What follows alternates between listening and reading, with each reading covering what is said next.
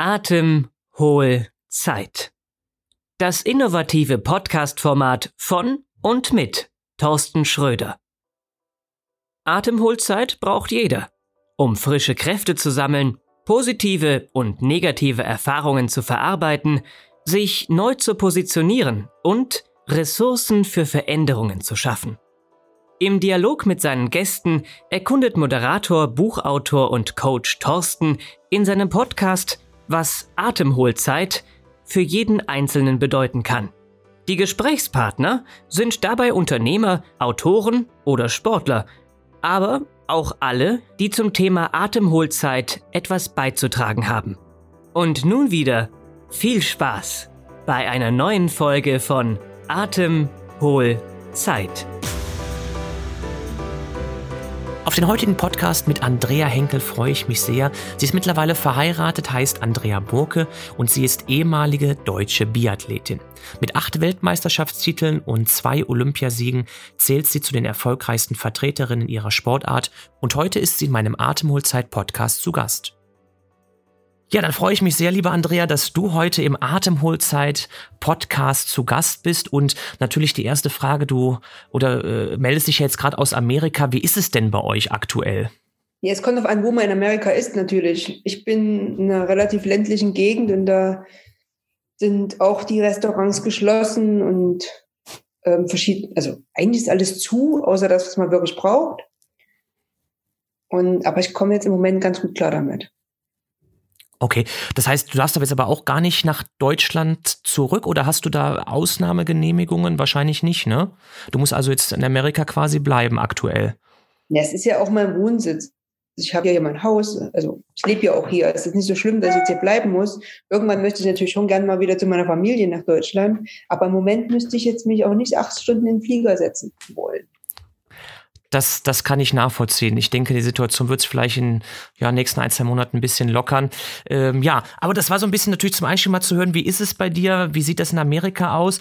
Ich habe dich natürlich eingeladen zu meinem Atemholzeit-Podcast und da möchte ich dir natürlich auch die übliche erste Frage stellen, mit der wir einsteigen. Äh, Atemholzeit, das ist ja so ein Wort, das man so nicht im Duden findet. Was hast du denn mit diesem Begriff? Was verbindest du damit? Was löst da bei dir für Bilder aus? Also ich finde es immer schön, wenn man mit Wörtern spielt und Atemholzeit ähm, sagt schon einiges. Also man, man, kann das in verschiedene Richtungen interpretieren. Und für mich war der erste, die erste Idee war so ein bisschen Zeit nehmen, auch mal tief durchzuatmen, mal Luft zu holen. Und ja, das mache ich manchmal auch zu wenig, glaube ich. Aber es war mal wieder so ein, eine gute Erinnerung, mal wieder sich Zeit zu nehmen, um mal tief durchzuatmen, weil dann kann man auch wieder viel klarer denken oftmals. Das heißt, man macht das zu wenig oder du machst das zu wenig. Ähm, ich denke, in deiner Leistungssportkarriere ist das auch immer zu kurz gekommen oder gab es da mal äh, Atemholzeit für dich? Ich denke mal, das kommt auch so ein bisschen auf den Typ drauf an. Also wenn jemand mhm. ähm, quasi so diese Fähigkeit hat, sich mal hinzusetzen und mal ganz entspannt einfach mal in sich zu gehen, das finde ich übrigens ganz beeindruckend, wenn das jemand kann. ähm, dann ist das egal, was man macht, eine andere Voraussetzung, wie wenn jemand immer irgendwie was zu tun haben muss. Und ich war immer eher diejenige, die immer irgendwas zu tun haben wollte.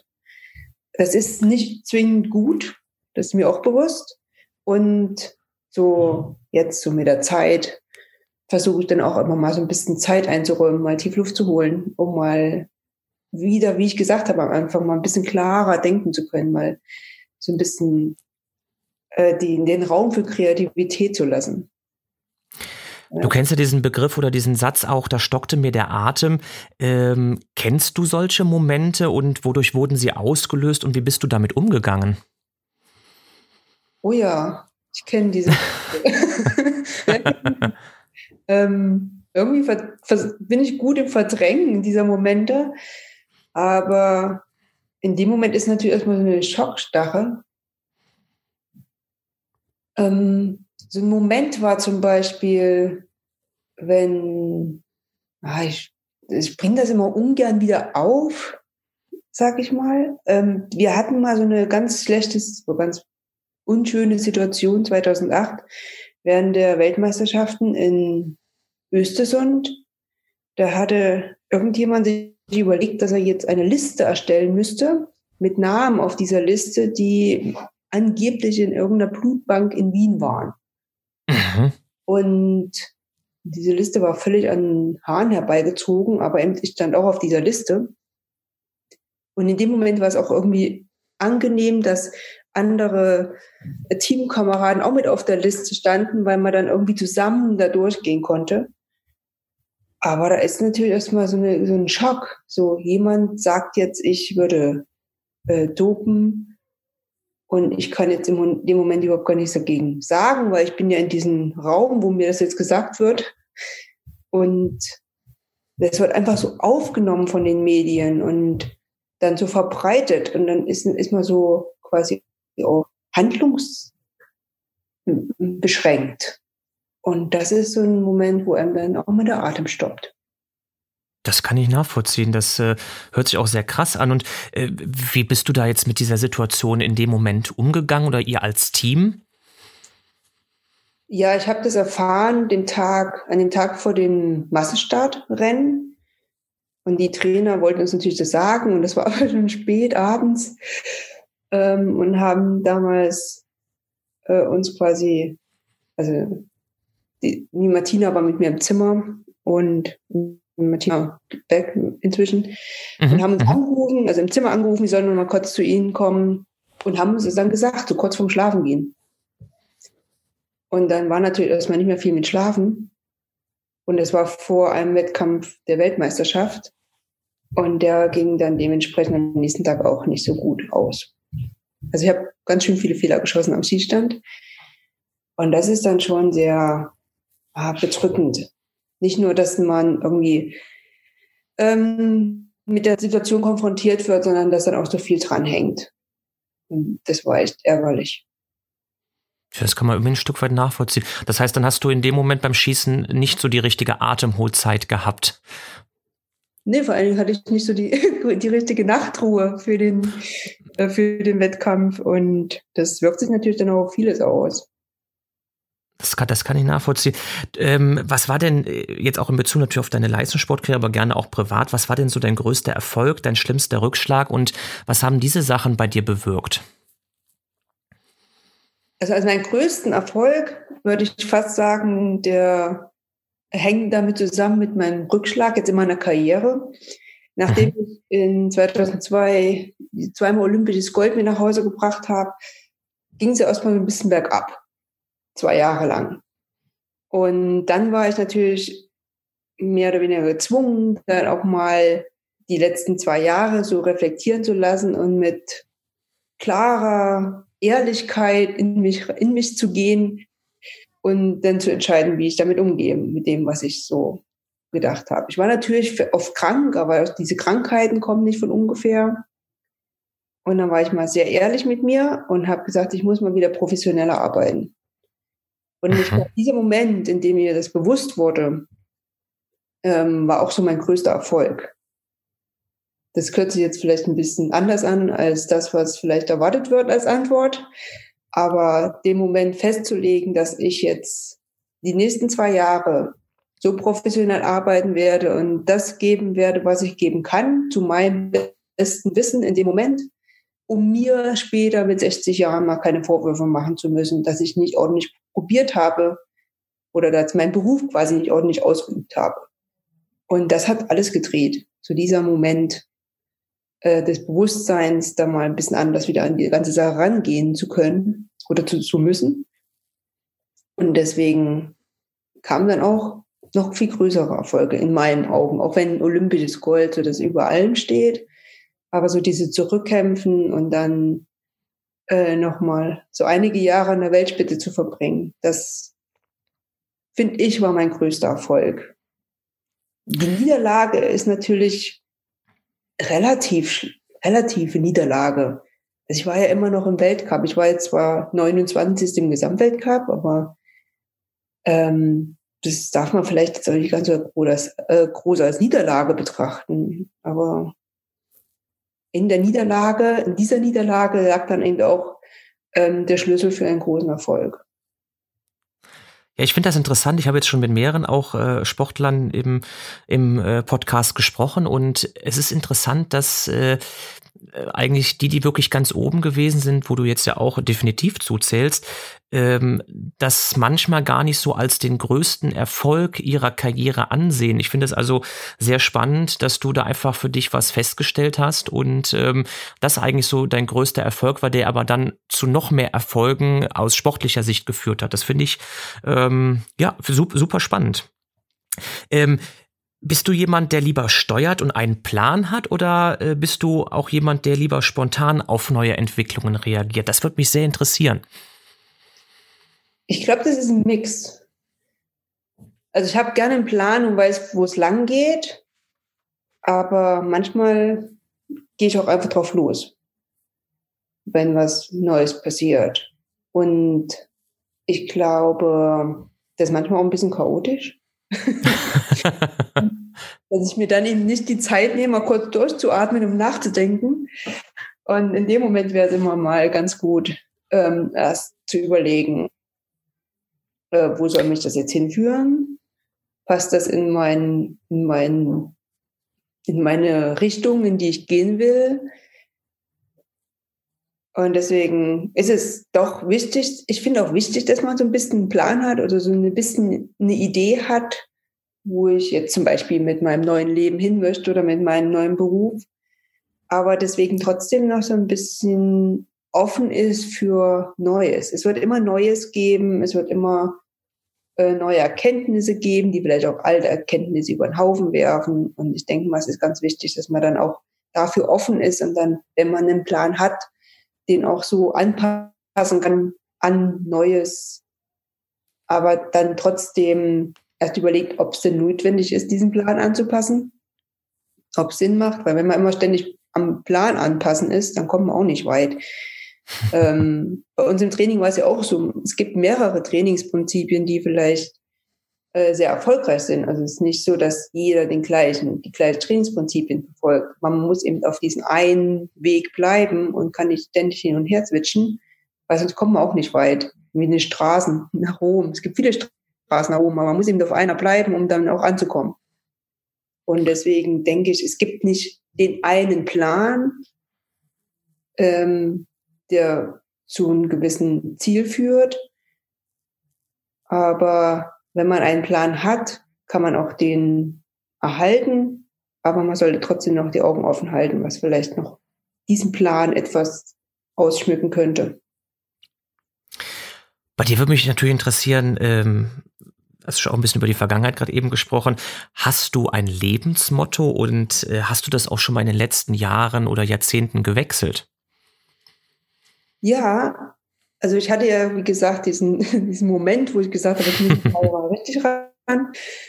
Ähm, und habe dann das Jahr drauf auf so einen, auf einen Tisch im Hotel, da, da gibt es ja mal früh diese Mottos und 2005 bei der Weltmeisterschaft, wo ich dann das erste Mal Weltmeister wurde, stand auf dem Tisch diese, dieses Motto, wer kämpft, kann verlieren, aber wer nicht kämpft, hat schon verloren. Das fand ich immer sehr bezeichnend. Und damit habe ich auch eine Weile mich quasi weitergearbeitet.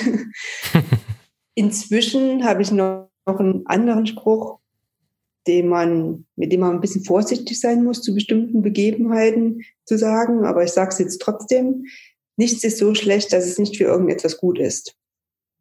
Und mhm, mhm. immer diese zwei Seiten einer Medaille und der, dieser Spruch trifft das auch sehr gut. Und ich versuche dann manchmal, wenn irgendwas schief geht, dann zu überlegen, was ist jetzt gut an der ganzen Sache. Und das hilft mir doch auch oftmals. Also bist du auch ein sehr positiv denkender Mensch? Ich würde mich mehr als positiv denkender Mensch ja, beschreiben, ja. Und äh, wie zufrieden bist du gerade so in deinem Leben, wenn du jetzt von einer Skala von 1 bis 10 ausgehen würdest? Ähm, ich muss sagen, ich bin auch, äh, ich bin sehr positiv, aber ich glaube, ich habe nicht große Schwankungen in meiner Emotion. Also ich habe jetzt nicht von 0 bis 10 alles. Ich mhm. halte mich dann eher in so ein Spektrum auf von wahrscheinlich 5 bis 8. okay. Und ja, ich bin schon sehr zufrieden mit meinem Leben. Ich, ähm, ich würde sagen, eine Acht. Es gibt immer, besser geht immer, ist auch so ein Spruch. Besser, genau, besser geht immer, da hast du vollkommen recht. Aber die meisten setzen sich immer in diesen Bereich rein, nicht zu tief, nicht zu hoch. Insofern, äh, wenn du da sagst, du schwankst da so ein bisschen, ist das äh, ja eine, net, eine, nette Aussage, definitiv. Ähm, Jetzt hast du ja wirklich viel erlebt, viele Menschen auch irgendwo gesehen. Gibt es da Menschen, die du in den letzten Jahren aus den Augen verloren hast, denen du heute gerne nochmal begegnen würdest?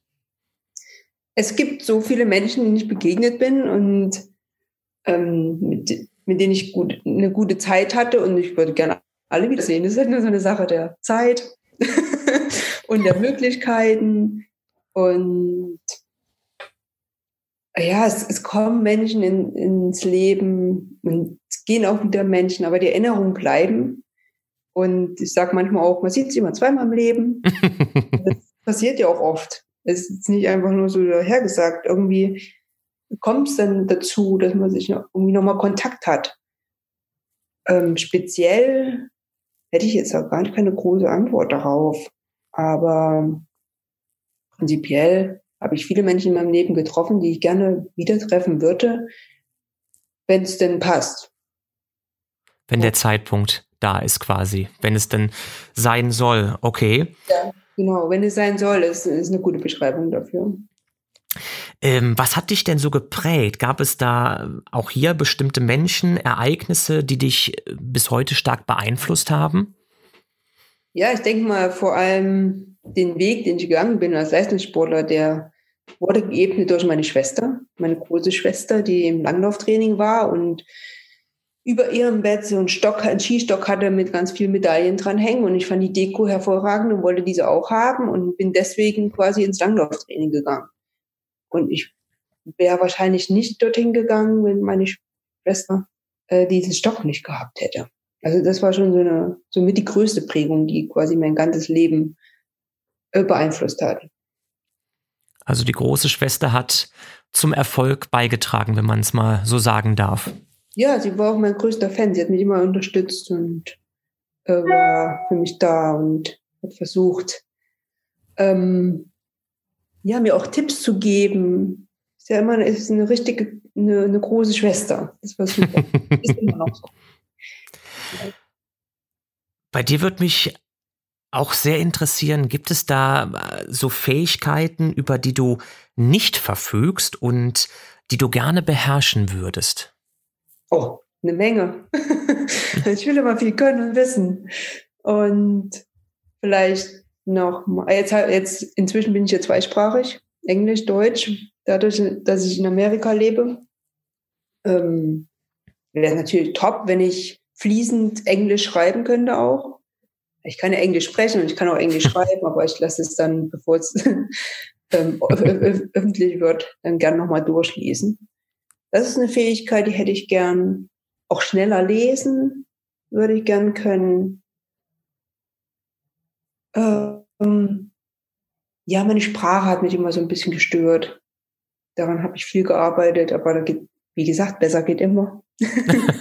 Besser geht immer. Wir kommen immer wieder drauf zurück. Das ähm, ich spiele gerne ein Spiel hier in dem Podcast und äh, das Spiel sieht so aus, dass wir uns eine Situation vorstellen. Also du darfst dir diese Situation vorstellen und du darfst dir gerne mal vorstellen, dass du in einem Fahrstuhl unterwegs bist und jemand steigt in den Fahrstuhl dazu und das bist du selbst, nur als 16- oder 18-Jährige. Und die Frage ist, was würdest du heute deinem jüngeren Ich raten und worüber würdest du mit ihm reden? Ähm, ja, ich müsste das mal mit dem 16- bis 18-jährigen Mädels ordentlich Terroris reden. ähm, ja, so ein paar Hinweise hätte ich schon gern damals bekommen. Zum Beispiel, sei mal ein bisschen entspannter. Ich war manchmal zu verbohrt, würde ich sagen. Zu zu ehr, nicht mal zu ehrgeizig, aber ich habe das zu sehr an mich rangelassen oder habe dann später erst in meiner Karriere richtig den, den Spaß und die Entspanntheit gefunden. Und ich meine, mit 16, 18 war das auch noch sehr gut, aber zwischendurch hatte ich mal eine Phase, da war ich nicht so entspannt. Und vielleicht hätte ich auch mal gewollt, mal ein bisschen mit Abstand auf das Ganze zu gucken. Ich war mal so, so in meiner Welt, in meiner mhm. Athletikwelt oder Sportwelt. Und so im Nachhinein wäre es ganz interessant gewesen, vorher, bevor ich aus dieser Welt ausgetreten bin, mal mit so einem Weitblick auf diese ganze Situation zu gucken und mal zu sehen. Also ich wusste das, also mir war bewusst, dass ich ein tolles Leben habe als Leistungssportler. Mhm, mh. Aber so im Nachhinein ist mir nochmal bewusster, wie toll das Leben war als Leistungssportler. Das noch mehr zu genießen. Das hätte ich mir geraten als 16- bis 18-Jährige. Dieses Leben, ich, ich, genieße ja auch, wenn ich, oder ich habe sehr genossen, wenn ich trainiert habe. Ich habe Training geliebt und gehe auch nach wie vor sporteln.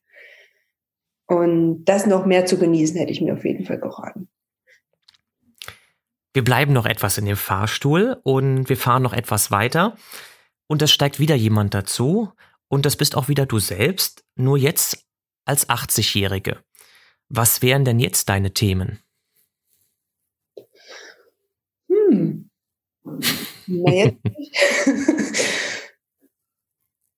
das mit dem Genießen wird, ist vielleicht nochmal aufzugreifen dass es mir vielleicht auch 80-Jährige raten würde, im Moment so diese Situationen, die sich ergeben, noch mehr zu genießen. Und nicht immer nur Hassel, Hassel, Hassel. Wieder mal eine Zeit, mir Zeit zu nehmen, um mal ordentlich durchzuatmen. Obwohl ich da schon viel besser geworden bin, glaube ich. Müsste ich mir jetzt mich mal loben. Das darfst du gerne tun. Das kann ich mir vorstellen, dass das schwierig ist als Leistungssportlerin, mal so eben äh, komplett runterzufahren und äh, gar nichts mehr zu tun. Ich glaube, das äh, gelingt auch den wenigsten und wenn nur eine Zeit lang und wie ich dich halt so auch verfolge, äh, haben uns jetzt zwar schon einige Jahre nicht gesehen, haben uns ja bei einer Ausbildung kennengelernt auch, äh, aber sehe ich ja immer wieder, wie aktiv du ja unterwegs bist letztlich.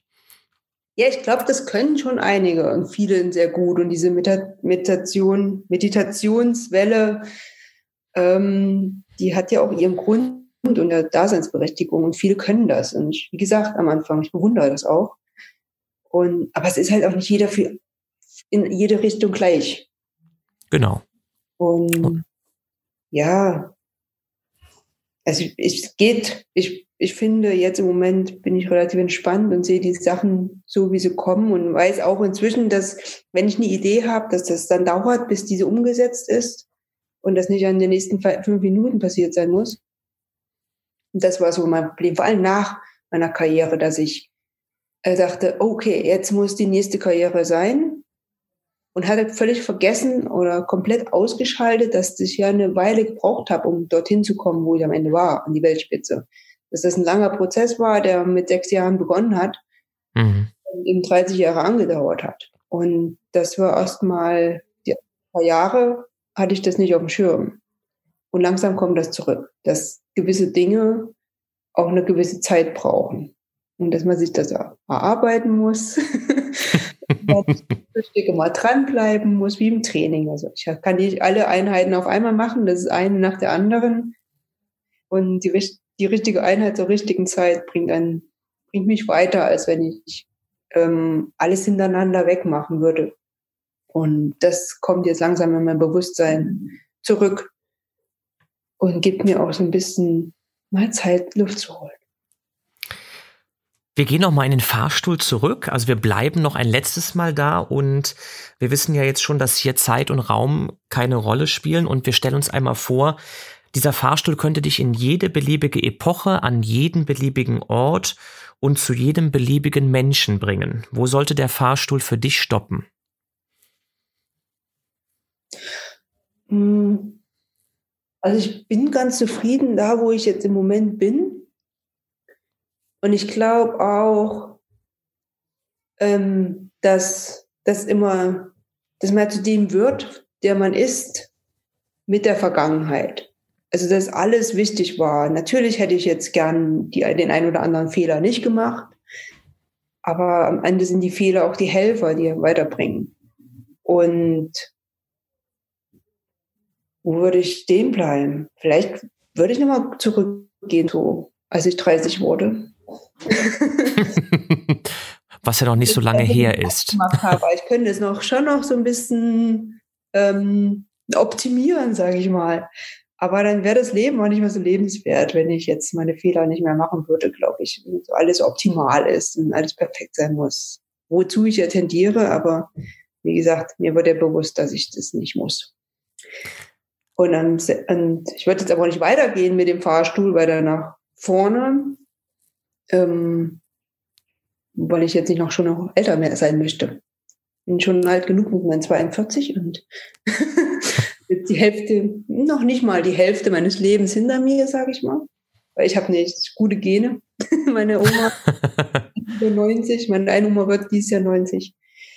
Ähm, und ja, ich bin eher gespannt, was so noch alles kommt. Also ich möchte jetzt vielleicht nicht äh, vorher schon mal gucken, wie das dann aussieht, wenn ich in zehn Jahren aus diesem Fahrstuhl aussteige. Also alles auf dich zukommen lassen. Du bleibst gerne im Jetzt. Ja. Ich danke dir erstmal bis hier für die Antworten. Wir kommen so langsam Richtung Ende und da habe ich noch so eine Frage jetzt an dich, wo ich wirklich gespannt bin. Äh, wenn du spazieren gehst und auf deinem Weg befindet sich ein größerer Stein oder ein Poller, bist du eher der Typ, der über dieses Hindernis springen will oder machst du lieber einen kleinen Weg und gehst daran vorbei? Oh, ich springe gerne über Steine, ähm, Bäumstämme, ja, ich, ich mag auch so ein bisschen Herausforderung. Also ich bringe da wahrscheinlich eher drüber. Das habe ich mir beinahe gedacht. Deswegen war ich trotzdem umso gespannter, weil ich habe auch schon Gäste gehabt, wo ich dann so dachte, ach, da hätte ich jetzt nicht mit gerechnet. Also von daher ähm, war ich jetzt auf alles gefasst, aber hätte bei dir auch so ein bisschen darauf getippt, dass du über alles drüber springen möchtest. ja, ich nehme mir zumindest gerne Herausforderungen an und habe da auch Spaß dran, mit der Hand ein bisschen zu üben. Ja, du hast ja auch die Herausforderung des Atemholzeit-Podcast angenommen. Ich habe äh, für alle Zuhörer, wo wir jetzt so langsam zum Ende kommen, ich habe die Andrea äh, angefragt und sie war erst ziemlich skeptisch, hat gesagt, ach, kann ich dazu was beitragen? Und ich muss einfach bis hierhin sagen, du hast sehr tolle Sachen beigetragen, Andrea. Also es hat sich von meiner Seite aus schon sehr gelohnt. Und äh, bevor du gleich noch so ein paar Abschlusssätze sagen darfst, äh, habe ich immer zum Ende hin einige Sätze, die ich dich einfach bitten würde, zu Ende zu bringen. Und der erste Satz ist, Autoritäten sind für mich. Puh. Ja, jetzt kommt auf an. Wenn jemand eine Autorität ist, weil er, weil er oder sie ähm, so geworden ist zur Autorität, dann finde ich das super und wichtig, dass man vielleicht ähm, auch so, ein, so eine Art Guideline hat, ich kann schon manchmal kein Deutsch mehr. wenn jetzt, wenn jemand eine Autorität hat, als Amt innehat und diese nutzt zu bestimmten Zwecken, dann finde ich die Autorität nicht gut. Mhm. Veränderungen finde ich. Sehr wichtig. Ähm, in einem gewissen Rahmen, da sich immer alles ändern wird. Das ist ein Fakt nichts bleibt, wie es ist. Und deswegen ist es auch wichtig, mit den Veränderungen mitgehen zu können. Tod und Sterben bedeuten mir? Ja, das darüber denke ich gar nicht so viel nach. Mhm. ähm, ist immer ein Verlust. Und der letzte Satz, Liebe vermag. Berge zu versetzen. Ja, ich glaube, wenn man etwas richtig liebt oder mit Liebe bei etwas dabei ist oder jemanden liebt, dann ist es schon eine sehr besondere Verbindung, die zu viel führen kann, zu viel Guten. Okay, dann danke ich dir erstmal für das Beenden der Sätze und äh, bedanke mich auch direkt bei dir für das Interview. Wir haben tatsächlich schon fast 30 Minuten voll. Nichtsdestotrotz äh, bekommst äh, du auch wie jeder andere Gast des Atemholzeit Podcast zum Ende immer noch mal die Möglichkeit, einfach was loszuwerden, was zu erzählen, was dir auf der Seele brennt. Und deswegen gebe ich dir jetzt hier das Mikrofon und du darfst gerne was sagen, Andrea. Ja, also ich danke erstmal für die Herausforderung, bei diesem Podcast dabei sein zu dürfen. Ähm, ich habe ja doch öfter mal Probleme gehabt oder habe manchmal Probleme, so zu reden, frei zu reden. in Interviews früher, wenn man sich erinnert, so ein bisschen zurückguckt und mal vor 20 Jahren meine Interviews hört, dann war das mit den Reden nicht so fließend. Da habe ich viel gearbeitet und danke auch für die Herausforderung, weil das für mich immer noch eine Herausforderung ist, auch wenn ich das ja gerne mache. Ähm, ich habe ja auch Vorträge schon gehalten und ähm, fordere mich in dem Moment dann auch in diese, in diese Situation hinein. Und ich denke mal, dass auch was, was ich mit, mitgeben möchte, dass sich jeder ab und zu auch mal ein bisschen fordert. Natürlich nicht überfordert oder in eine Situation packt, wo man vorher schon weiß, das ist vielleicht jetzt ein Schritt zu viel, aber doch Herausforderungen anzunehmen und sich darauf zu freuen, diese anzunehmen und den Weg zu gehen. Ich glaube, das ist sehr wichtig, dass man nicht nur das Ziel immer nur sieht, sondern auch ähm, sich darauf freut, den Weg zu nehmen zu diesem Ziel. Ich danke dir für die letzten Worte, Andrea. Und äh, du hast dich der Herausforderung angenommen. Du hast sie gut bestanden, muss ich ganz ehrlich sagen. Hat mich sehr gefreut, dass du heute im Atemholzeit-Podcast zu Gast gewesen bist. Schöne Grüße in die USA. Noch eine schöne weitere Zeit und allen Zuhörern auch noch eine gute Zeit. Das war wieder der Atemholzeit-Podcast von und mit Thorsten Schröder.